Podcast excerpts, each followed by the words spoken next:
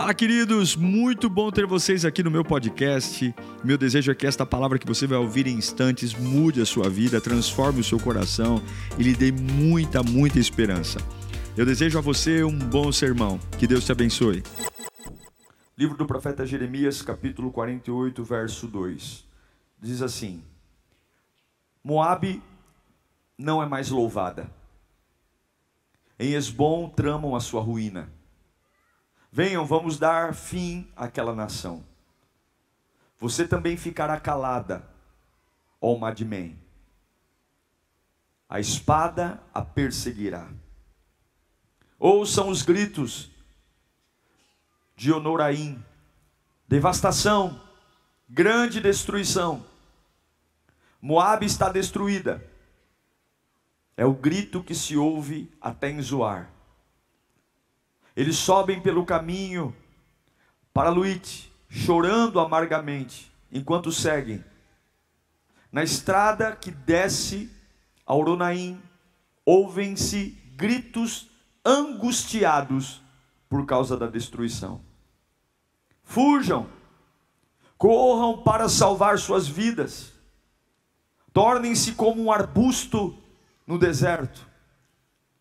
Uma vez que vocês confiam em seus feitos e em suas riquezas, vocês também serão capturados. E Camus irá para o exílio, junto com seus sacerdotes e líderes. O destruidor virá contra todas as cidades, e nenhuma escapará. O vale se tornará ruínas, e o planalto será destruído, como o Senhor falou. Ponham sal sobre Moabe, pois ela será deixada em ruínas. Suas cidades ficarão devastadas, sem nenhum habitante. Maldito o que faz com negligência o trabalho do Senhor. Maldito aquele que impede a sua espada de derramar sangue. Moabe tem estado tranquila desde a sua juventude, como vinho deixado com os seus resíduos, não foi mudada de vasilha em vasilha, nunca foi para o exílio, por isso o seu sabor permanece o mesmo, e o seu cheiro, e o seu cheiro? Não mudou. Portanto, certamente vem dias, declara o Senhor, quando enviarei decantadores que a decantarão, esvaziarão as suas jarras e as despedaçarão. Amém? Curve sua cabeça. Pedir aos papais que controlem seus filhos, se estiverem muito agitados, podem ir ali na, na área do berçário, tem televisão lá, mas que possamos agora prestar o máximo de atenção à voz de Deus. Espírito Santo de Deus, nós queremos te ouvir, Senhor. Não viemos aqui porque não tínhamos o que fazer em casa, não. Nós precisamos da tua voz. É a tua voz que me alimenta, é a tua voz que muda tudo em mim. Ajuda-nos a compreender a tua palavra. Que a tua palavra hoje venha tão profundamente que eu tenha um encontro comigo mesmo, Pai. Muda o que tem que ser mudado. Aviva o meu espírito transborda minha vida de adoração e força. Quero provar de ti, meu Pai. É o que eu te peço em nome de Jesus. Eu acredito que a unção de Deus na nossa vida muda o nosso cheiro. E aqui não estou falando, claro, do cheiro só, o cheiro físico, mas estou falando da nossa capacidade de contaminar o espaço. Uma pessoa cheia de Deus, ela é acompanhada de sinais. Sinais como, nossa, quando você chega, eu sinto uma paz. Nossa, quando você está, o fulano ali não briga. Nossa, é impressionante, você coloca o pé em casa, as coisas ficam tranquilas. Chega na empresa, as pessoas lutam para falar com você e você não entende porque você não é o mais importante, você não é o mais inteligente, mas tem algo em você que as pessoas confiam. Vira e mexe, tem alguém abrindo a vida para você. Do nada. Eu senti uma confiança em você. Porque eu creio que uma das evidências do Evangelho em nós é a mudança de cheiro. Nós exalamos o bom perfume de Cristo. Exalamos confiança, exalamos a unção. Isso aqui não tem a ver com tempo de igreja, tem a ver com o encontro genuíno com Jesus. E esse encontro pode acontecer agora, nesse instante. Colocarmos os nossos pés e a terra que nós pisarmos, como Deus disse para Josué, é uma terra santa, é uma terra boa, é uma terra conquistada. Esse texto que li de Jeremias 48 é um texto triste. É um juízo, é uma sentença que Deus está dando contra a nação de Moabe.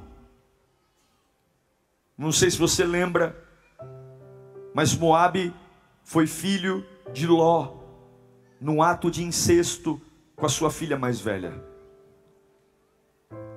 Ele nasceu de um pecado, de um pecado abominável.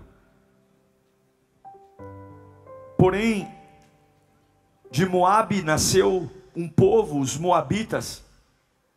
Eles eram um povo que por conta de maldições se tornou um povo muito arrogante, muito autoconfiante.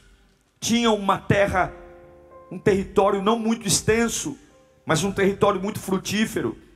Eram muito bons na agricultura, mas era um povo muito teimoso, reativo às mudanças, reativo ao novo. Mesmo tendo um território pequeno, porém fértil. E eles não tinham muitas importunações, muito pelo contrário, eles importunavam muito mais os outros do que eram importunados, mas eles tinham um grande defeito, e foi esse defeito que foi, fez Deus entrar com juízo na vida deles: a autossuficiência. É aquele velho ditado: é meu, meu casamento, minha vida, minha empresa, meu corpo. É muito o que dizem aí fora: meu corpo, minhas regras. Meu, meu, meu, meu, meu. A ideia de se apossar das coisas e tornar-se detentor, senhor delas. E dentro desse juízo, Deus começa a mostrar o que desagradou. Porque o amor de um pai também é demonstrado na disciplina. O amor de um pai também é demonstrado na exortação. E agora, Deus começa a mostrar, através do profeta Jeremias, o porquê do juízo. O porquê de entrar uma época onde eles vão ser severamente punidos. E isso vale para mim aqui. Quando eu leio esse texto, porque Deus não pode tratar um povo diferente do outro, eu tenho que aprender. O inteligente aprende com seus erros, o tolo não aprende com ninguém. O inteligente aprende com seus erros, o sábio aprende com os erros dos outros. E que nós possamos ser sábios, não precisamos cair. Vamos olhar para quem caiu e falar o que, que ele aconteceu com ele. Eu não vou fazer igual. E Deus começa a pontuar. A primeira coisa que Deus fez trazer o juízo. A Bíblia diz que eles fizeram a obra de Deus de forma relaxada o seu compromisso com Deus, a sua devoção, a forma como adoravam, a forma como prestavam um culto, a seriedade com que levavam as coisas de Deus. E aqui eu não estou falando só desse ambiente de quinta e domingo, eu estou falando do dia a dia, eu estou falando da importância que Deus tem na minha vida, o que eu faço quando como, se eu oro, como é que eu trato a oração no meu dia a dia, a leitura bíblica, quem eu sou quando eu dirijo, quem eu sou quando eu sou contrariado, que bicho eu viro quando as coisas não acontecem do jeito que eu, que eu eu desejava. Tratar a obra de Deus relaxadamente é descaracterizar a minha vida de cristão. É de repente as pessoas olharem para mim e falar: se for para ser crente igual você, eu prefiro não ser. E eu fico me perguntando por que, que alguns trazem todo mundo para a igreja, só não conseguem trazer sua própria família. Eu me pergunto porque alguns conseguem inspirar todo mundo, só não inspiram aqueles que moram junto. Porque fazemos a obra de Deus de forma relaxada. Porque onde o Espírito Santo está, meu irmão, se o Espírito Santo arde em nós, nós nos tornamos pessoas apaixonantes. Onde a obra de Deus está, o cheiro muda, o perfume muda, e um dos grandes juízos de Deus contra Moab é: vocês fazem a obra de Deus relaxadamente, fazem do jeito que querem, me adoram como querem, pecam, não têm santidade, brincam com as minhas coisas, são personagens. Eu vou entrar com um juízo porque eu não tolero alguém que diz que me ama me amar do seu próprio jeito. É mais ou menos o que Salomão diz em Provérbios 10, 4. Salomão diz: As mãos preguiçosas empobrecem o homem, porém as mãos diligentes lhe trazem riqueza. Então Deus está dizendo: Eu vou julgar vocês, porque vocês fazem as coisas relaxadamente. Quantas vezes você ora por dia? Qual temor você tem à palavra? Quando a tentação ronda a sua vida, o que você faz? Quando você tem a oportunidade de proclamar o Evangelho, quem você é, quem você é diante da sua esposa, diante do seu filho, diante do seu marido, quem você é quando ninguém está vendo, quem você é na internet, quem você é quando todo mundo sai de casa, quem você é nos seus negócios.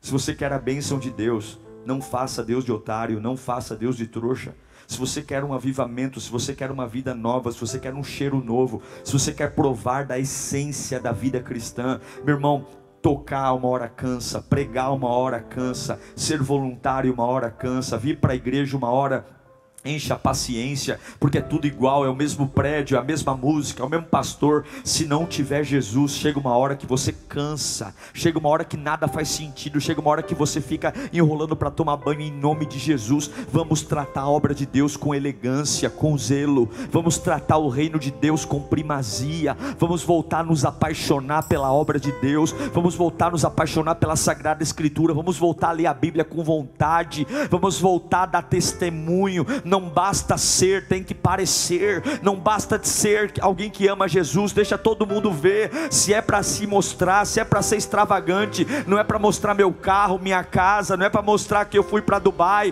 não é para mostrar que eu tenho roupa de marca. Mostra as tuas marcas cristãs, mostra de onde Deus te tirou, mostra o que a palavra de Deus provocou no teu interior, mostra o que é ser uma pessoa cheia do Espírito Santo. Não tem vergonha de postar roupa de marca, mas tem vergonha de postar um versículo, tem vergonha de postar que veio à igreja. Em nome de Jesus, vamos tratar a obra de Deus com prioridade. Quer cheiro novo, quer cabeça nova, quer uma força que ninguém nunca viu. Não trate a obra de Deus relaxadamente. Não trate a obra de Deus, porque Deus não é otário. Não é. Deus diz: vocês tratam a obra. Outra acusação que Deus faz do julgamento que lemos. Vocês, moabitas, preservam a espada do sangue.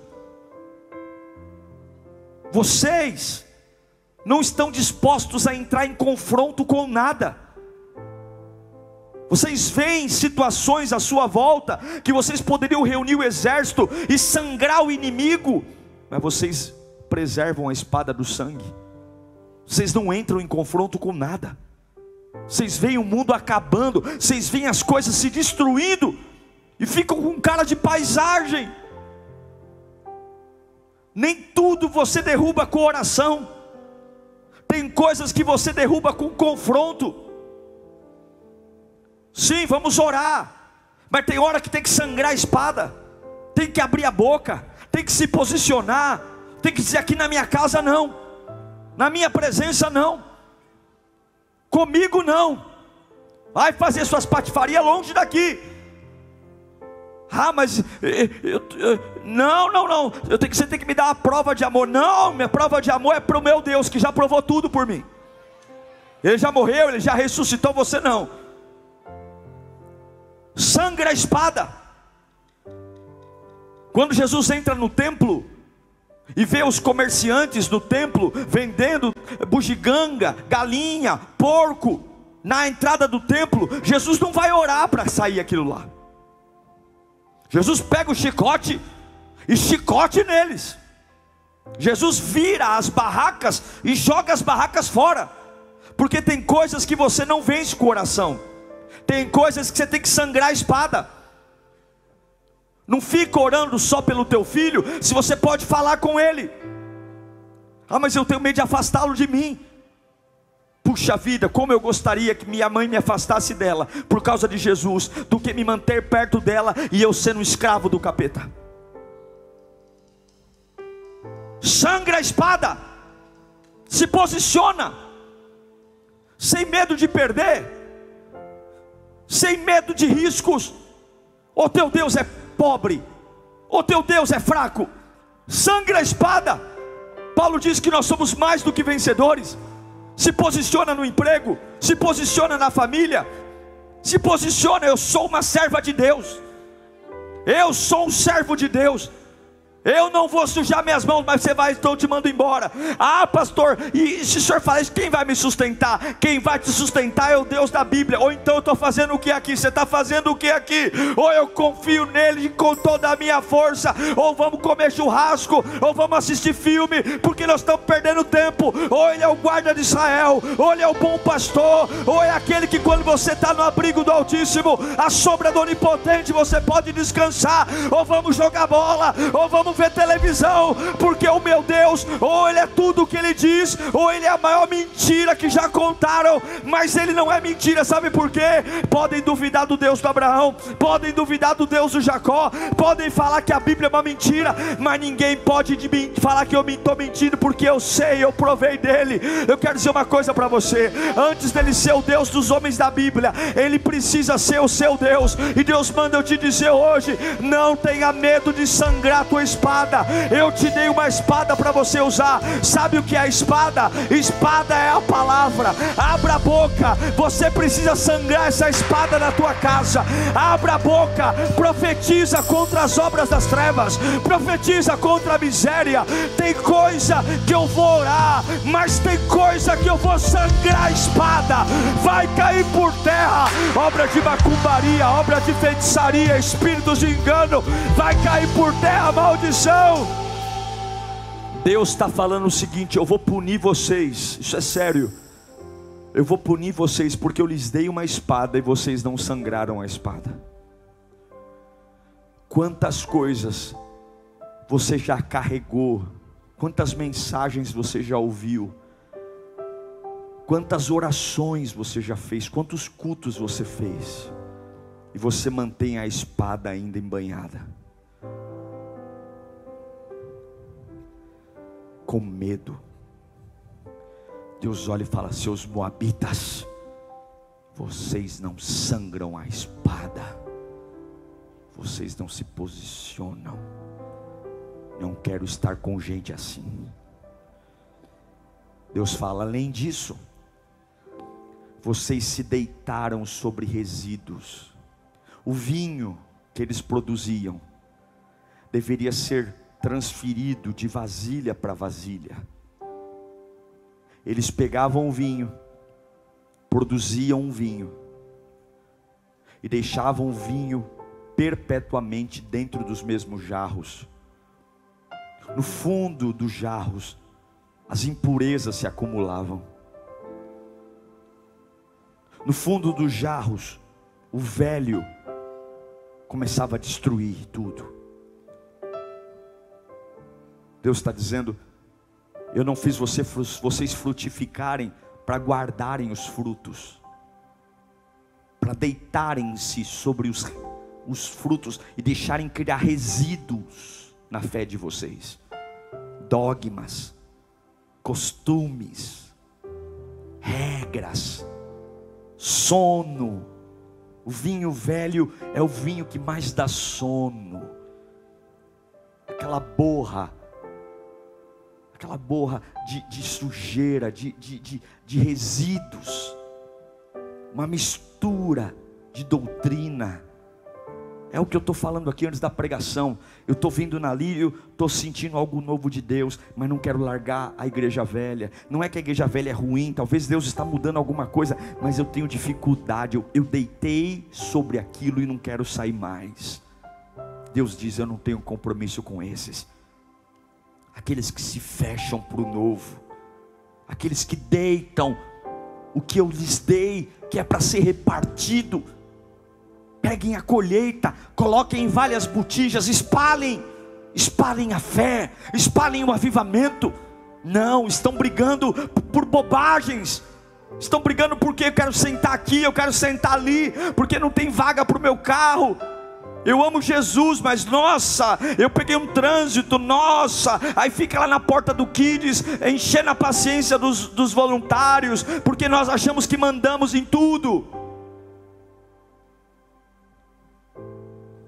gente desaforada, gente que acha que todo mundo tem que lhe servir, que se sai do script um pouquinho, eu já acho ruim, porque eu fiz o favor de vir à igreja, então me sirvam.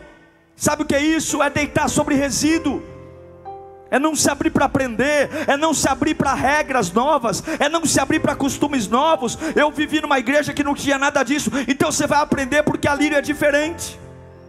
Você vai aprender porque aqui nós somos diferentes. Aqui nós temos regras novas, aqui a gente preza pela organização e nós amamos todo mundo, mas aqui nós não deitamos sobre o velho, nós não deixamos nem as coisas ficarem velhas, porque quanto mais eu deixo fluir, mais Deus me dá. O crente inteligente não armazena, o crente inteligente entende que se você estoca, Deus cessa o fluir, mas se você libera, se você entrega, o fluir vem. Quando é que a farinha para de acabar? Na panela, quando a viúva dá a farinha, quando é que o azeite flui, quando a viúva dá o azeite, quando é que os pães e os peixes se multiplicam, quando o garotinho pega a marmita, entrega a marmita. Eu não sei para que eu estou pregando aqui, mas você está tentando preservar algo que não deve, é por isso que está fedendo, é por isso que matou a fé, matou a adoração. Tudo é pesado, tudo é complexo, você fica em crises existenciais, e Deus diz: é tão tão simples, filho meu, é tão simples. Joga fora esse negócio velho. Olha o cheiro. Eu te fiz para algo incrível. Eu te fiz para algo especial. Eu te fiz para sorrir. Eu te fiz para contemplar pássaros. Eu te fiz para contemplar a natureza. Eu te fiz para me sentir. E você deitou sobre um avivamento. Não tem culto melhor do que o próximo. Não tem avivamento melhor do que o próximo. Eu não sei para que eu estou pregando aqui mas Deus manda dizer: enquanto você manter essa saudade viva no teu coração de algo que eu fiz no passado, você não vai ter um cheiro novo. Deus manda eu te dizer: agradeça pelo ontem, celebre pelo ontem, mas o melhor está por vir. Levanta de cima dessa borra, levanta de cima desse vinho. Esse vinho libera, joga fora, porque o vinhedo está lotado de uva. Vai pegar uva nova, vai pisar em uva nova, porque eu não deixei de ser teu Deus. Levanta a mão para cá. Hoje todo vinho velho vai passar, hoje toda a experiência velha vai passar. Eu não vou sofrer juízo de Deus por teimosia, eu não vou sofrer juízo de Deus porque deitei sobre o vinho velho. Não vou, eu não vou.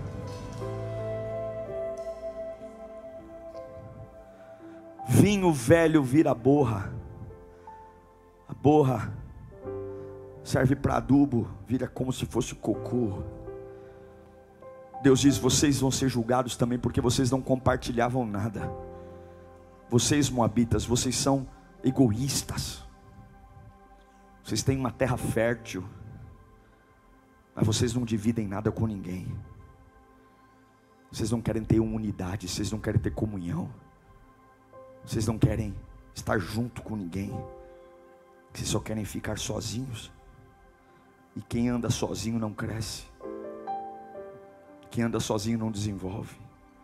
Quem anda sozinho ou morre ou deforma. Sabe outra crítica que Deus fez para eles? Vocês não foram para o exílio.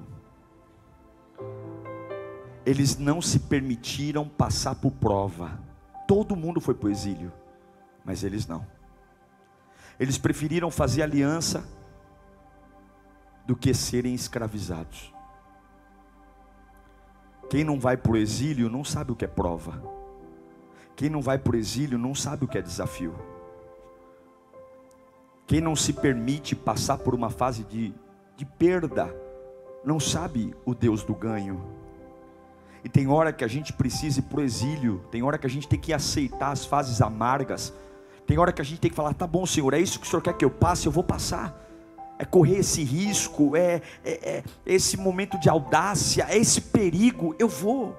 Eu não vou ficar lutando contra a fase, eu não vou ficar aqui brigando, eu vou enfrentar. Mas eles não, eles não se permitiam sofrer, eles não se permitiam perder, eles não se permitiam ser perseguidos.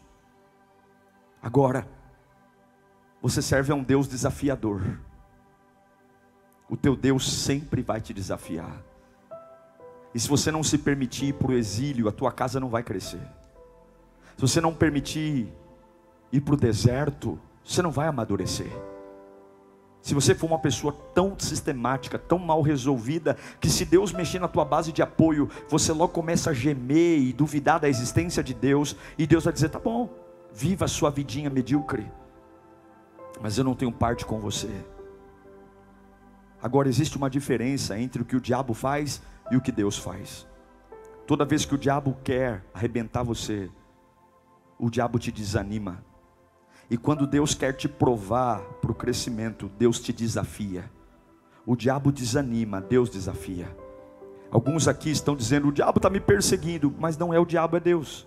É Deus te desafiando desafiando a sair dessa vidinha comum, esse empreguinho que você tem aí, que reclama dele o dia inteiro, mas não tem coragem de largar o osso, porque acha que vai passar fome porque acha que ninguém vai te dar outro emprego. A gente reclama e não larga. A gente reclama do ex, mas não larga a foto do ex. A gente reclama da empresa que trabalha, mas não tem coragem de ir no RH pedir a conta. A gente reclama da casa que mora, mas não tem coragem de ir numa imobiliária buscar uma casa nova. A gente reclama de tudo. A gente reclama do corpo, mas não tem coragem de fazer regime. A gente reclama de tudo. Sabe por quê? Porque a gente tem medo do desafio. E Deus diz: Eu estou aqui para te desafiar. Eu estou aqui para dizer para você que eu não tenho limite. E você é minha imagem e semelhança semelhança. Eu não sei para que eu estou pregando, mas Deus manda dizer: Eu tenho colocado portas na tua frente e eu vou te cobrar por você não ter aceitado as portas que eu coloquei. Eu vou cobrar você de cada uma das oportunidades que eu te dei para andar e você decidiu ficar sentado. Não brinque com a minha presença. Você tem pedido mudanças, eu tenho te dado oportunidades.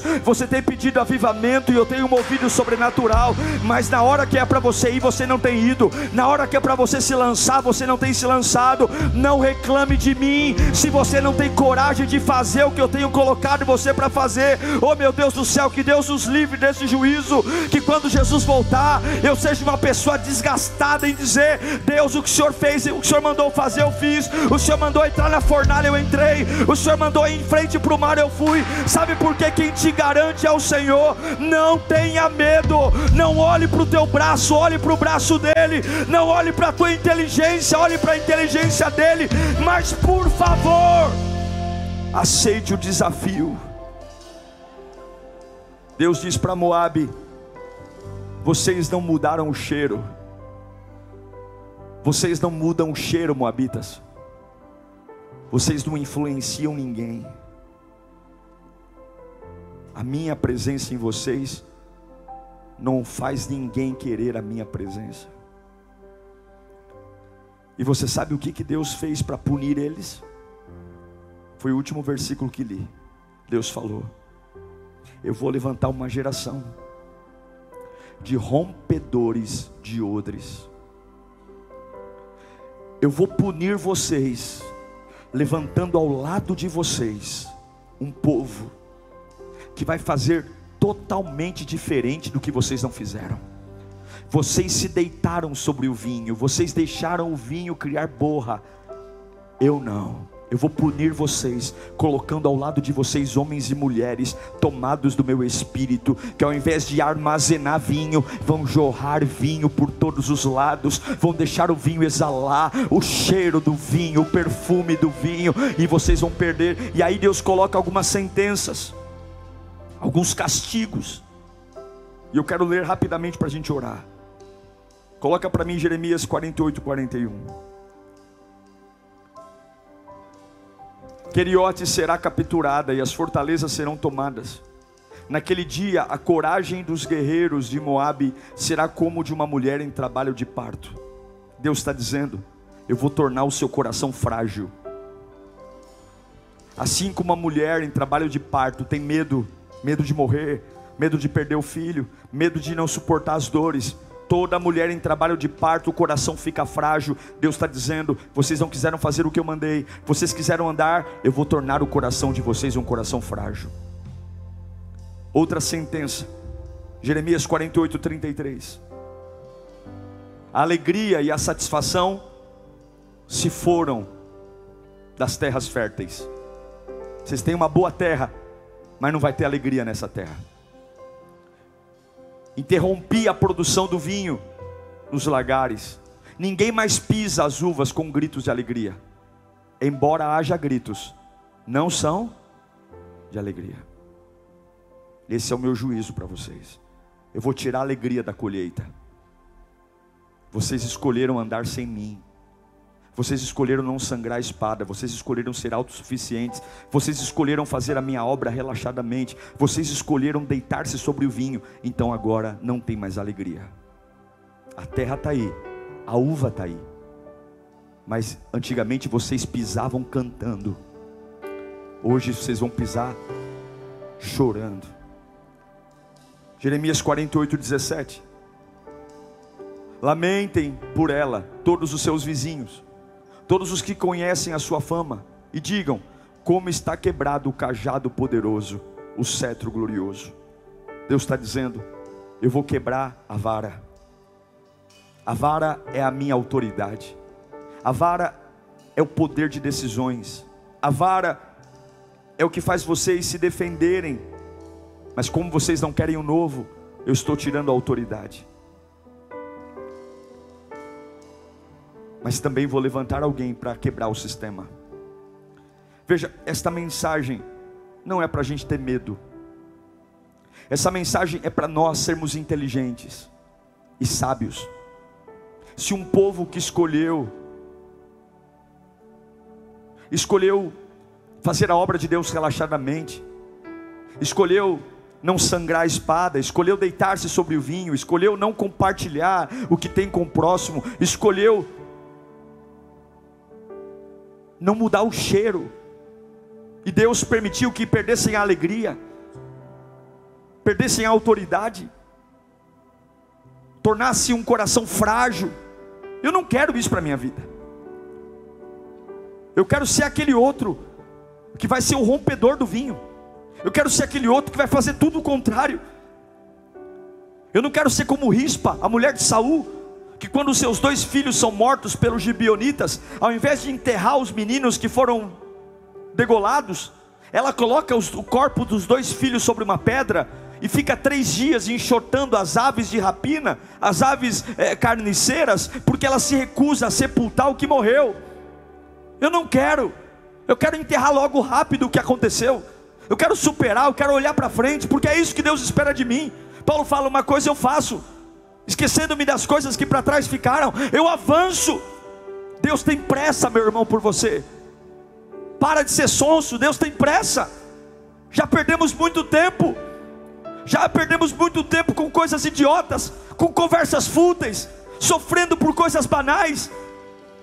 Nós já perdemos muito tempo.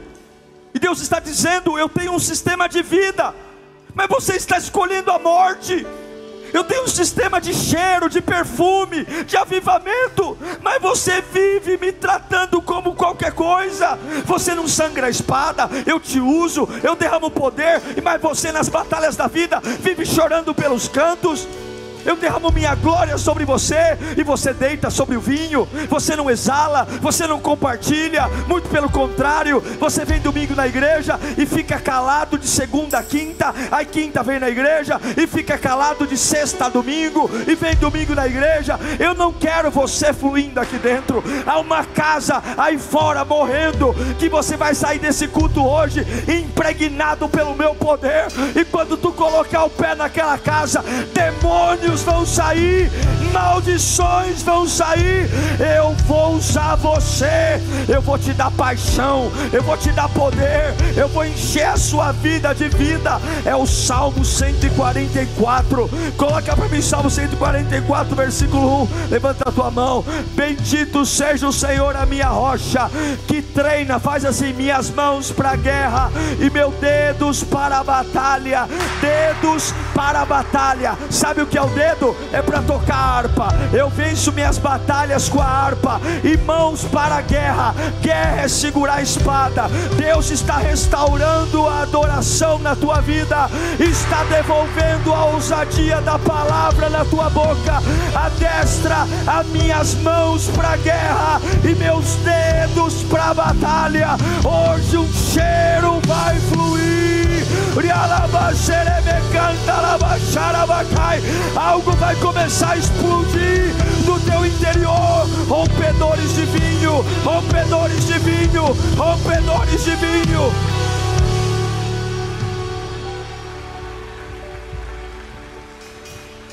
Deus não odeia os moabitas. Deus não os odeia. Deus os ama. Mas algumas vezes nós só somos transformados pela angústia. Algumas vezes Deus tem que nos angustiar para a gente ter coragem de se transformar. É por isso que o livro do Eclesiastes, capítulo 7, verso 4, diz: O coração do sábio está na casa onde há luto mas o tolo, na casa da alegria. Já foi a um velório? O que mais tem um velório? Pessoas pensando na sua própria vida. Um velório é cheio de reflexões. Você olha para um caixão e logo você começa a pensar em você, na sua família, na sua saúde, na sua vida, nas coisas que você tem feito ou tem deixado de fazer. A festa não. A festa a gente não pensa na gente. A gente curte o momento. Mas o sábio, o sábio ele prefere o luto. Não é que Deus está dizendo vive em velórios, mas Ele está dizendo repare em você. Repare na sua comunhão comigo, repare na espada se tem sangue, repare no cheiro. É romper. É uma vida cristã que tem dor, tem dor, tem sangue, tem humilhação, mas tem a capacidade de continuar, tem a capacidade de receber de Deus uma porção que não vem da terra. É um avivamento que muitas vezes eu não estou feliz comigo, mas estou triste comigo. E uma, a maioria dos avivamentos não nos deixa felizes com nós mesmos grandes avivamentos começam me entristecendo. Eu fico triste comigo, triste com a minha vida, triste com as minhas escolhas, triste com a minha conduta. E eu não estou dizendo saia daqui hoje brigando com todo mundo, discutindo com todo mundo, não. Rompa, quebra esse jarro de vinho, rompa esse vinho, muda esse ambiente. Paulo foi preso porque ele mudou o ambiente. Em Atos 16, ele vai expulsar o demônio de uma mulher que estava falando coisas boas. Mas ele sabia que ela era uma endemoniada. Eu preguei isso quinta-feira. Tem borra no fundo da vasilha. E alguém vai ter que limpar. E quem é que vai limpar? Os rompedores de vinho. Deus está dizendo: quando você jogar esse vinho velho fora, pode voltar para o vinhedo. Já tem frutas para serem colhidas já tem uvas para serem pisadas. E eu tenho um cheiro novo para você. Olhe para mim aqui, eu encerro. A vida nunca vai ser fácil. Nunca. E a tendência de quem serve a Deus é a vida se tornar mais difícil. Mais difícil porque o diabo não ataca fracos. O inimigo não persegue aqueles que ele já tem. Porém, na medida que você cresce em Deus, o seu pescoço precisa se tornar sólido. O seu pescoço tem que perder a capacidade de virar para os lados. Você precisa entender que Deus não erra, Deus não falha. Então, eu vou tratar a obra de Deus como a prioridade da minha vida. Não dá para separar da minha profissão a obra de Deus. Se eu sou um contador, eu sou um contador cheio do Espírito Santo. Se eu sou um pedreiro, eu sou um pedreiro cheio do Espírito Santo. Se eu sou uma enfermeira, eu sou uma enfermeira cheia do Espírito Santo. Eu não vou deixar Deus em casa, eu não vou deixar Deus no carro. Vão ter que me engolir com Deus aonde eu quer que eu esteja. Eu sou cheio do Espírito Santo. Quando eu ver coisa errada, eu vou sangrar a espada. Eu vou sangrar a espada. Se perguntarem a minha opinião, e aí, o que, que, você acha? Eu vou falar o que a Bíblia diz que tem que dizer. Eu vou sangrar a espada. Mas vai magoar teu melhor amigo, eu vou sangrar a espada. Eu vou sangrar a espada. Porque quando eu acerto com Deus, eu acerto com os homens. Quando eu erro com Deus, eu erro com os homens. Quando você agrada a Deus, você agrada quem você tem que agradar e desagrada quem você tem que desagradar. Sangra a espada. Teu filho está se esfriando, sangra a espada. Teu filho é rebelde, prega o evangelho. Teu casamento está indo para o vinagre. Para de ser sonso, nem tudo é oração tem coisa que é sangrar a espada. Senta aqui, seja homem, seja mulher, vamos conversar e vamos trazer perfume para essa casa. Acaba o luto aqui hoje. Chega de disfarçar, chega de fingir que nada aconteceu. Muda o cheiro, meu Deus do céu. O teu Deus é o maior de todos, o teu Deus é o todo-poderoso. Eu encerro dizendo: que a cada culto que você vem, e você se nega a mudar de cheiro, o juízo virá sobre a sua vida.